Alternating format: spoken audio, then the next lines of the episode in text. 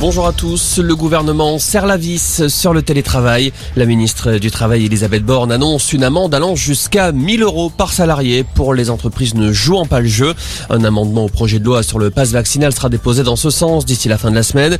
Jean Castex a annoncé l'obligation de porter le télétravail à 3 ou 4 jours par semaine dès lundi prochain, quand cela est possible.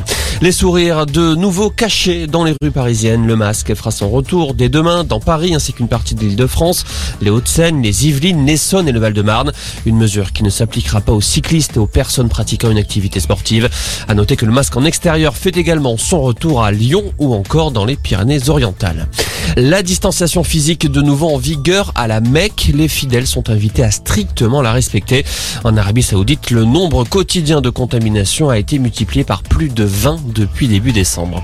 Ce drame dans les Landes, un homme tué dans un accident de chasse après avoir été touché à la poitrine par un lors d'une battue au sanglier dans le sud du département. Le tireur présumé, un septuagénaire, a été placé en garde à vue.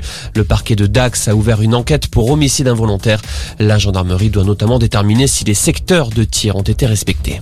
En foot, Antoine Griezmann testé positif au coronavirus. C'est son club de l'Atlético de Madrid qui l'annonce. Les cas se multiplient dans le championnat espagnol. Dans les stades du pays, les jauges font leur retour. L'affluence va passer à 75% de la capacité maximale d'accueil. Et puis les cinémas français limitent la casse. Malgré une nouvelle année marquée par la pandémie, ils sont parvenus à attirer près de 100 millions de spectateurs en 2021, une hausse de 47% par rapport à 2020. Un bon résultat grâce à des films à succès comme Spider-Man, James Bond ou encore Camelot. Si la fréquentation dans les salles s'améliore, on reste tout de même très loin des 213 millions d'entrées en 2019. Voilà pour l'essentiel de l'actualité. Passez une excellente après-midi.